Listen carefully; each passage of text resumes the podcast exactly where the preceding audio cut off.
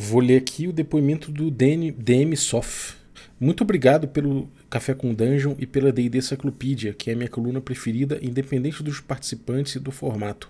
Amo os episódios de lore com convidados, mas suas ideias sobre o jogo, sobre o hobby e seus insights sobre o mercado trazem uma qualidade de informação e debate gigantescos. Um abraço ao Sebiano, ao GG e ao Joga. Que venham mais mil episódios.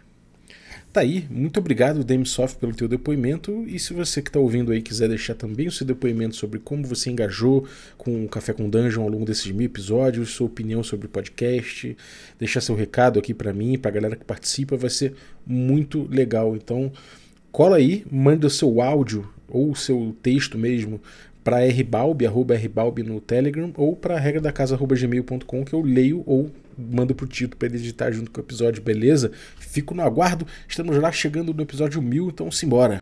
Gravando um episódio do Destrinchando o Princípio Apócrifa, eu cheguei à conclusão de que, bom, nem sempre você usar moral e botar os monstros para fugirem pode ser interessante. É, tudo bem, nem todo mundo luta até a morte.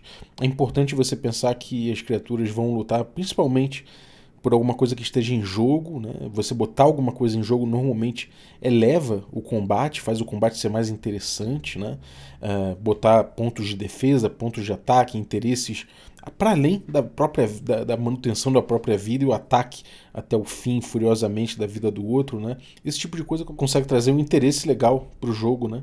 Uh, mas, por outro lado, eu fiquei pensando, bom, o D&D quinta edição, por exemplo, o Pathfinder 2 de forma geral, esse tipo de jogo, ele traz o combate como esporte, não o combate como guerra.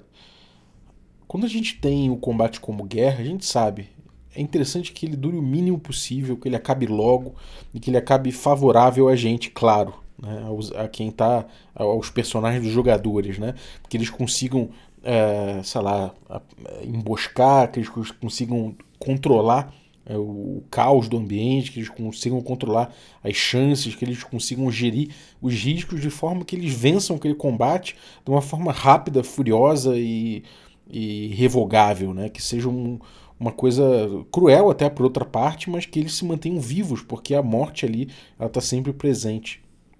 Então a gente sabe que utilizar moral né, é, num jogo old school, OSR, costuma ser vital, porque os jogadores eles vão assumir riscos vão contar com essa possibilidade de vencerem o que está em jogo naquele combate e de fazerem as criaturas pensarem: bom, não vou continuar esse combate, vou sair. E nisso aí você pode vencer, inclusive, criaturas que são muito mais poderosas que você, ou mesmo criaturas que são mais é, frágeis que você, podem te superar numa dessa.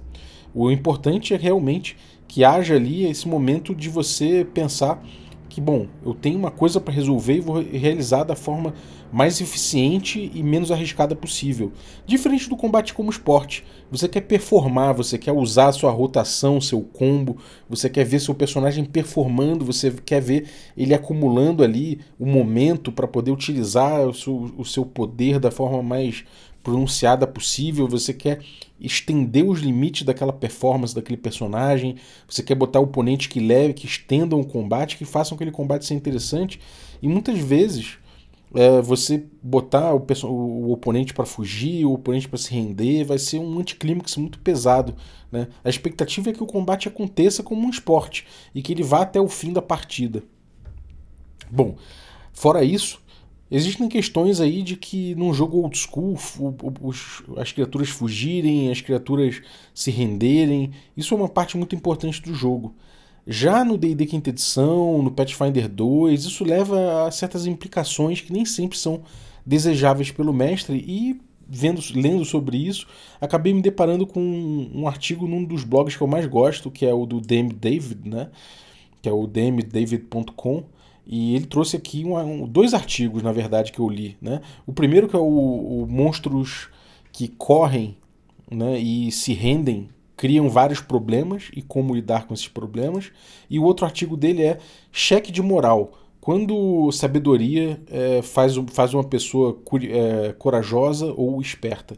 Eu acabei pegando a introdução né, desse, desse, desse segundo artigo e caí no primeiro. E acabei fazendo aqui uma colagem para discutir com vocês justamente a questão da moral no D&D quinta edição e uh, esses combates que dão em fuga, que dão rendição, alguns problemas que o DM David vê em relação a isso e algumas soluções, fora as reflexões clássicas que a gente sempre vai ter aqui. Então vamos lá, vamos pegar a D&D Cyclopedia hoje, vamos abrir no D de DM David para falar sobre moral, grande cara. Então, Tomar simbora. café eu vou, café não costuma falhar.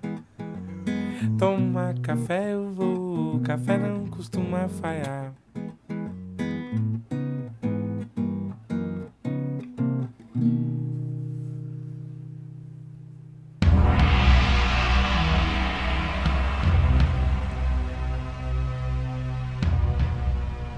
Bom dia, amigos do Regra da Casa. Estamos aqui para mais um Café com Dungeon, a sua manhã com muito RPG. Meu nome é Rafael Balbi e eu estou bebendo aqui meu delicioso café enquanto eu vejo umas enciclopédias aqui a respeito de história da guerra para ver a importância da moral da tropa. Bom, vamos falar hoje sobre moral, sobre desistência de combate, sobre fuga e, e tudo isso aí relativo à D&D quinta edição e umas visões diferentes aí, como eu falei na introdução. Se você quiser ouvir tomando um café delicioso como o meu, você pode ir lá em ovelhaneiracafés.com.br e utilizar o cupom Dungeon Crawl, tudo maiúsculo, que você consegue um abatimento para tomar esse café sem impurezas industriais, qualidade de vida mesmo. Faz muita diferença. Então, chega lá e usa o cupom. Agora, se você quiser um cupom melhor ainda, eu te passo. Mas aí você tem que se tornar um assinante do Café com Dungeon a partir de 5 reais.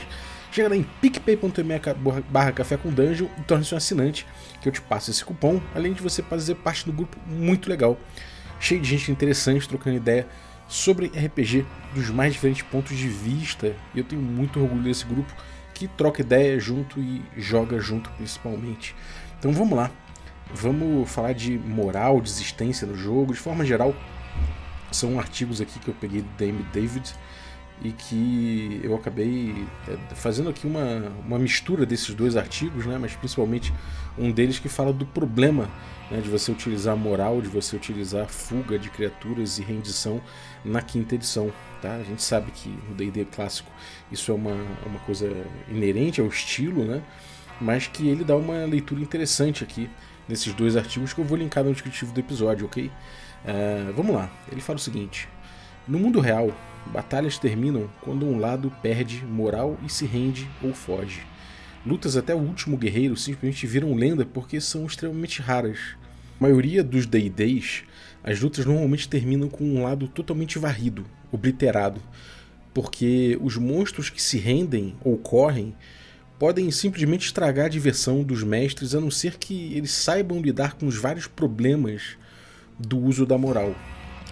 A página 1 do livro Os Monstros Sabem o que Fazem, né, The Monsters Know What They Are Doing, defende uma coisa que é 100% verdade, né, aqui na, na concepção do David.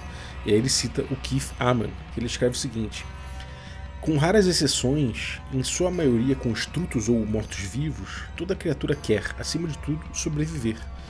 Criaturas seriamente feridas, a não ser que sejam fanáticas ou criaturas inteligentes que acreditem que serão caçadas e mortas se fugirem, uh, não lutarão até a morte. Outros autores também falam de sobrevivência. Então ele cita aqui Schwalb, né, o Robert Schwalb, do, uh, do Shadow of the Demon Lord, escreveu o seguinte: Consigo imaginar que a maioria dos monstros, uma vez que estiverem reduzidos à metade do seu número, ligue o foda-se e saia correndo. Faz todo sentido. O mal não costuma se importar muito com honra ou em lutar para proteger seus, seus amigos. Quando monstros fogem, normalmente os jogadores os perseguem, e aí o Schwab continua. Mesmo quando fugir parece correto, sou relutante a deixar isso acontecer, porque sei que os jogadores os, persegui os perseguirão e vão lhes enfiar as, as espadas. O Mike Shee, né, o famoso Sly Flourish aí do Lazy DM, ele escreve o seguinte: jogadores odeiam quando monstros fogem. Quando algum consegue correr, o ritmo dá uma decaída natural. Enquanto sabemos que correr faz todo sentido para a maioria das criaturas, monstros que fogem ou que se rendem podem fazer o DD menos divertido. Queria que não fosse assim, mas lutas até a morte costumam dar mais jogo. De toda forma, com as técnicas corretas, os mestres, os mestres podem lidar com monstros fugindo ou se rendendo, e às vezes isso pode levar a um jogo ainda melhor. Enfim, aqui eu queria fazer uma pausa né, para comentar um pouco essa história toda. E é engraçado ver o, o, o Sly Flourish, ver o Schwalb, ver uma galera. O Keith Eman, né? Ver uma galera preocupada com esse tipo de, de consistência em combate e tudo mais, dizendo que atrapalha né, o monstro se render, o monstro fugir, o uso de moral, né, de como isso atrapalharia o jogo, como isso seria uma quebra de ritmo, de como seria um contratempo, né?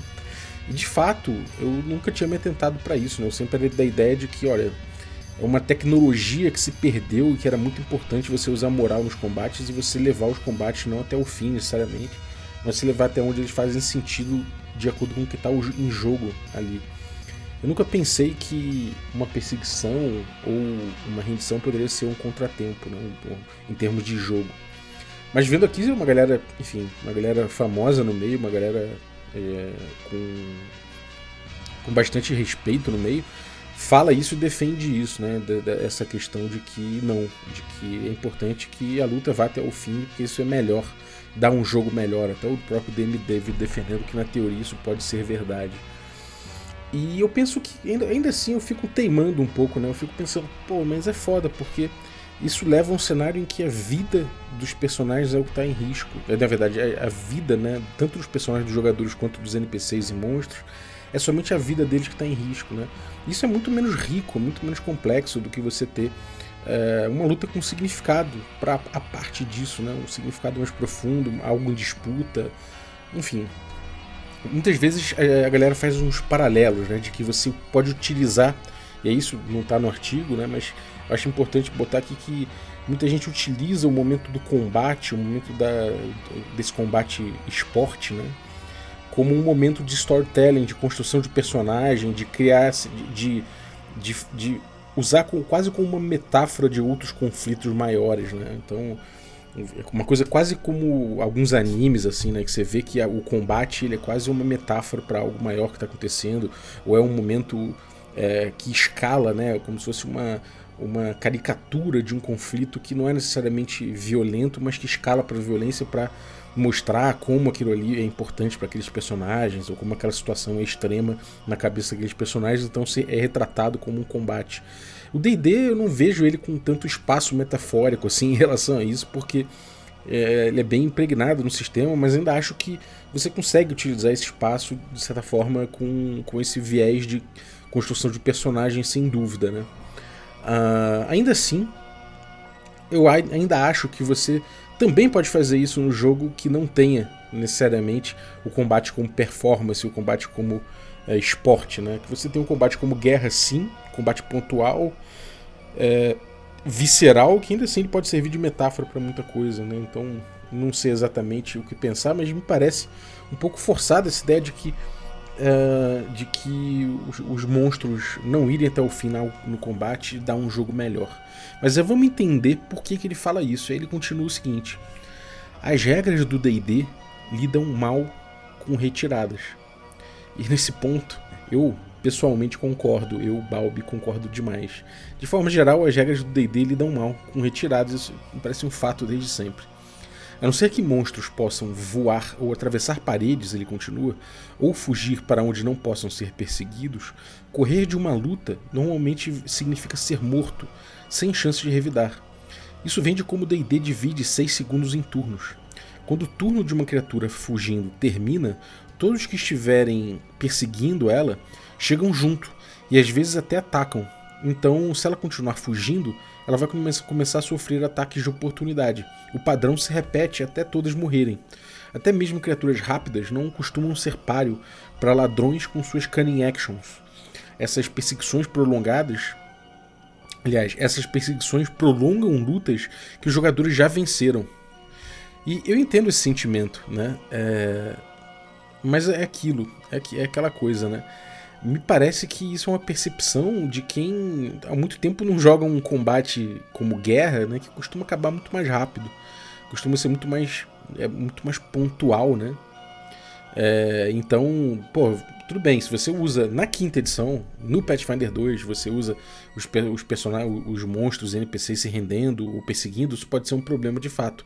Mas por outro lado, se você começa a utilizar isso no meio do combate, né, pode ser, aí eu estou levantando uma hipótese, é, pode ser que abrevie o combate em vez de, de alargar, né? E aí, só que o combate ele é abreviado e muita gente não vai gostar porque quer ver a performance do personagem durante mais tempo e aí quer encerrar a luta quando mostrar a superioridade geral né, sobre, o, sobre o oponente, não restar dúvida de que a luta foi vencida, né, porque é uma performance acachapante, por assim dizer, ou pelo menos uma luta que, que se arrastou, né, mas de uma forma favorável até o fim, né, passando por, por, todo o, por toda a trajetória de performance dos personagens até eles começarem a ficar sem recursos e perigarem com pouco HP, metade do grupo caído, aquela coisa toda que é, todo mundo que gosta desse tipo de jogo ama, né? Essas cenas são mais, mais lembradas porque, afinal de contas, foram as que o desafio acabou rendendo mais.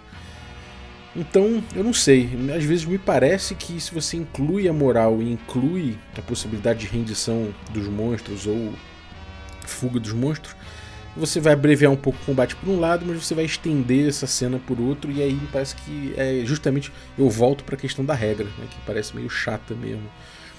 É... Enfim, aí ele coloca aqui: para dar à retirada alguma chance de sucesso, mude o sistema estrito de iniciativa e use algum outro método que resolva a escapada. O DMG inclui regras de perseguição, mas nessas situações eu prefiro a regra da casa do Merrick, do, do Merrick Blackman, que é assim: em uma perseguição, o movimento ocorre simultaneamente para todo mundo no começo da rodada. Se uma criatura ou veículo deseja gastar a sua ação fazendo um dash, né, uma corrida, dobrando o movimento, ou alguma outra manobra que afete o movimento, as ações são resolvidas antes de qualquer outra ação. Essas regras da casa acabam ajudando os monstros a escaparem. E isso significa que os jogadores podem protestar um pouco, porque parece que o, que o mestre está favorecendo os, os, monstros. Mas é bom lembrar também que os jogadores podem né, ter, ter a sua vez de fugir, eventualmente, e que essa regra vai beneficiar eles. Então, na teoria, qui pro quo, né? Uh, jogadores perseguindo monstros podem levar personagens à morte. Em uma dungeon ou masmorra, deixar monstros escaparem representa um risco grave, porque um mero goblinzinho fugindo pode representar que uma porrada de defensores vão se unir contra os invasores. Nas palavras do Schwalbe, né, os goblins fugitivos tentarão ajuda e transformarão uma luta administrável em um terrível TPK. Eu ainda não vi problema nisso. Na verdade, eu acho interessante até. Né? Mas eu acho um, apimentar né, a situação, escalada da tensão, escalada do problema, acho fantástico. Impossível TPK, eu acho natural de um desafio proeminente, né? um desafio interessante ali, e não deixa de ser um jogo de desafios. Então, enfim, ele volta aqui. Jogadores sabem dos riscos de TPKs, então essas situações, quando surgem, causam tensão. Será que os monstros conseguem pedir ajuda? Os jogadores devem se arriscar cegamente em persegui-los dungeon adentro em direção a qualquer ameaça à frente? Quando os jogadores se pegam em dilemas como estes, isso gera diversão, mas como DM, considere a chance de atrair os jogadores para mais problemas do que eles podem assumir. Não seja tão cuidadoso, os jogadores podem fugir também. Lembre-se, é, lembre eles de sua house rule generosa sobre fuga. E aqui eu vejo que o DM David às vezes pensa um pouco como eu, né? De que essa situação é interessante no fundo, por mais que o Schwab fale de um, um terrível TPK e tudo mais, essa possibilidade do anticlímax é interessante pro jogo, né? Eu não vejo necessidade de, de, de, cercar isso. Possivelmente essa, essa frase está contextualizada porque o Schwalbe tem um jogo que, que, que, pode acabar constantemente em TPK, que é o, o próprio Shadow of the Demon Lord, né? Ele é um cara que não é avesso aos TPKs, mas não sei porque também, é, enfim, ele tem visões pessoais assim que às vezes me surpreendem. Então eu não sei dizer, não sei essa, essa citação que o David tirou de onde veio. Mas de forma geral, né, parece que é, é importante que haja né, esse momento, esse momento de buscar, do, dos, dos, inimigos buscarem artimanhas, buscarem jeitos de tratar, de usar a dungeon, de usar os aliados do local a favor. Mas eu, eu, por outro lado eu entendo por que, que incomoda, e a gente vai ver mais pra frente o seguinte é, retiradas e rendições fazem rodar dungeons mais difícil. quando as criaturas em fuga trazem reforços, um peso extra cai nas costas do mestre. Tipicamente, ele pode rodar dungeon sem se lembrar dos detalhes de cada sala, porque normalmente os jogadores só descobrem um local por vez, e isso faz o jogo ser mais controlado. Mas quando um monstro sai fugindo pela dungeon, o mestre tem que manjar do todo. O Justin Alexander, inclusive eu gosto muito desse artigo porque tem muita gente que eu, que eu considero interessante aqui no cenário do RPG falando, né? E o Demi David cita o Justin Alexander, né? Uh, Justin Alexander uh, mandou uma lista de perguntas para você usar nesses momentos. Para onde estão correndo os monstros? O que eles vão fazer lá? Eles vão buscar ajuda? Eles vão tentar invocar reforços? Uh, onde os outros inimigos estão nessa dungeon? E se os demais forem avisados do perigo, o que eles vão fazer? Né? Uma vez que rola uma fuga, o mestre tem que entender o que tem em cada sala. Né? Para se preparar, aí o DM David aconselha, faça uma cópia da dungeon e escreva o número de monstros em cada localização. Agora você consegue estimar onde onde os fugitivos encontrarão reforços e como eles podem reagir. Se você não se preparou assim, peça uma pausa para a galera e tire alguns minutos para dar uma relida na dungeon. O início da perseguição pode criar um momento tenso e isso pode dar um bom cliffhanger. Uma redenção também pode, pode testar a memória do mestre para a dungeon toda. Questionar capturados sobre tesouros, por exemplo, mapas, armadilhas inimigos, se eles falam o que eles sabem, o mestre deve ser capaz de dar as informações e uma dungeon com anotações nessa hora ajuda demais. Se os capturados se recusam a falar, aí a situação fica feia e cheia de novos problemas. Capturados levam, as cenas, levam a cenas problemáticas de tortura e assassinato. Em meus jogos, considero tortura além dos limites. O Oren Oshkenazi comenta: causar dor deliberadamente em alguém que está sob a sua mercê é uma coisa horrorosa e não deve rolar numa mesa de RPG para sua própria saúde mental, dentre várias outras, dentre várias outras coisas. Eu normalmente faço capturados cooperarem, porque são quase sempre maus e não são avessos a traírem seus aliados. Depois de questionar, vem a discussão bizarra sobre matar os culpados indefesos. Normalmente, enquanto o paladino do grupo vai no banheiro, o ladrão mata os prisioneiros efetivamente. Eu gosto de dilemas morais que construam personalidade, mas debater sobre a morte e a vida de personagens indefesos é bem caído. É conveniente, nessas horas, você ter NPCs por perto que podem fazer uma condução dos capturados às autoridades. Veja que conveniente. Perseguições e rendições podem sempre arrastar o jogo, de todo jeito. Apesar dessas técnicas, monstros que lutam até a morte resultam em jogos mais rápidos e com menos treta. Por que monstros lutariam até a morte? Bom, Aventureiros com reputação de sanguinários, por exemplo, que não fazem prisioneiros, podem levar fama e os monstros não se renderem. NPCs, né? No mundo de, nos mundos de D&D, inclusive, a certeza dos, dos deuses e do outro mundo inspira os oponentes e os levam a buscar a aprovação dos deuses lá na outra vida. O mal, ou o caos sobrenatural também, leva os monstros a se comportarem diferente de criaturas normais e mais evoluídas, como as de nosso mundo. D&D normalmente leva os jogadores a aceitarem alguns traços pouco realistas que trazem diversão para o jogo, incluindo aí hit points, a ideia de descanso longo a qualquer momento, em qualquer lugar, enfim. Some a coragem incomum dos monstros nisso e é só mais uma coisa que você vai ter que adaptar. Né? Então você tira ali, você coloca ali a, a, a coragem incomum dos monstros junto com isso e entrou para conta, passa a régua. Bom, é curioso, né? Eu vejo que o Dame David ele oscila, né? E eu acho isso muito bom. Eu gosto disso no blog dele porque ele está o tempo todo com as duas mãos pesando, né? Os dois lados e, e vendo ali o que, que, tem de bom e o que tem de ruim. E de fato, me, parece interessante, né? É, realmente o, o sistema ali para você fazer escapadas é difícil, é meio ruim, né? Até o sistema do, do DMG vai complicar ainda mais uma fuga no meio do combate. Isso pode ser um anticlímax foda e atrapalhar o jogo de fato. Né? De fato, na quinta edição, o combate com performance ele pode pedir que, que, que, o combate se estenda mais e pode ser anticlimático também os monstros se renderem, saírem. Os problemas de fato de, que existem, né, de, de tortura e de assassinato de, de oponentes indefesos também é uma questão. mas é interessante como o Dame David ele acaba trazendo alternativas, né, para que você mantenha essa coerência, essa ideia de que os monstros podem fugir durante o combate, eles podem, eles podem se render e de que isso é da essência, né, do, de uma, de uma verossimilhança no jogo. Ele no final fecha com essa ideia de que a gente abre mão de muita verossimilhança em muitos pontos, então não seria problema abrir mão de verossimilhança nesse ponto, e eu concordo com ele, então ele está pesando na outra mão. Mas ele começa o artigo falando que, obviamente, né, que no combate, na, na guerra de forma geral, uh, você tem a questão da moral como, como central. As fugas e rendições são normalmente onde se perdem as batalhas. Né? Isso é fundamental, isso é muito interessante.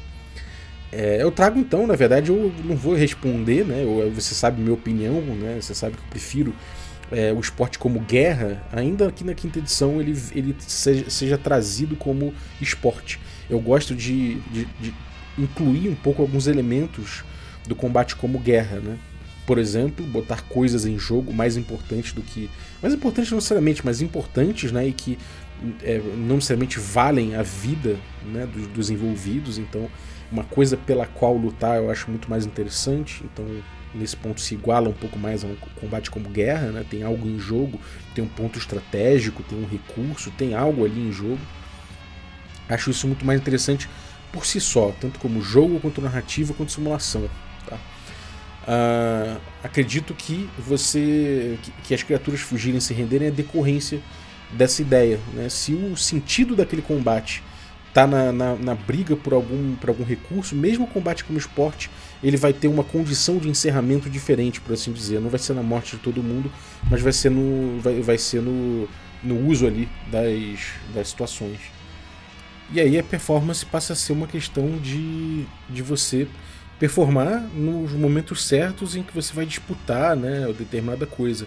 Então eu acho que continua sendo esporte, continua aproveitando o jogo, só que com uh, com outras condições de vitória, por assim dizer, se você colocar como esporte, né? Com outras coisas em jogo, com outras, é, outras possibilidades. Então, enfim, é, eu acho que é um episódio interessante para ponderar, né? Para trazer essa questão e para perguntar para você o que, que você prefere do seu combate. Full esporte, full combate, full guerra, no meio do caminho. Eu particularmente prefiro combate full guerra, mas em D&D quinta edição que tem um combate tão puxado para esporte, eu tento salpicar bastante de guerra nele, ao meu gosto pessoal. Então é isso. Espero que tenha curtido essas reflexões para D&D quinta edição. Uh, e eu queria agradecer você aí que que ficou ouvindo aí o podcast até agora. Muito obrigado pela tua audiência e agradecer também os nossos assinantes, a galera que torna possível essa aventura. Então agradecer aí os assinantes Café Expresso, dentre eles eu vou agradecer o Felipe Novaes Cerqueira, muito obrigado pelo, pela tua assinatura. Agradecer também os nossos assinantes Café com Creme, e aí dentre os Café com Creme eu vou agradecer o Leonardo de Andrade Castilho, Léo Castilho, muito obrigado pelo teu apoio.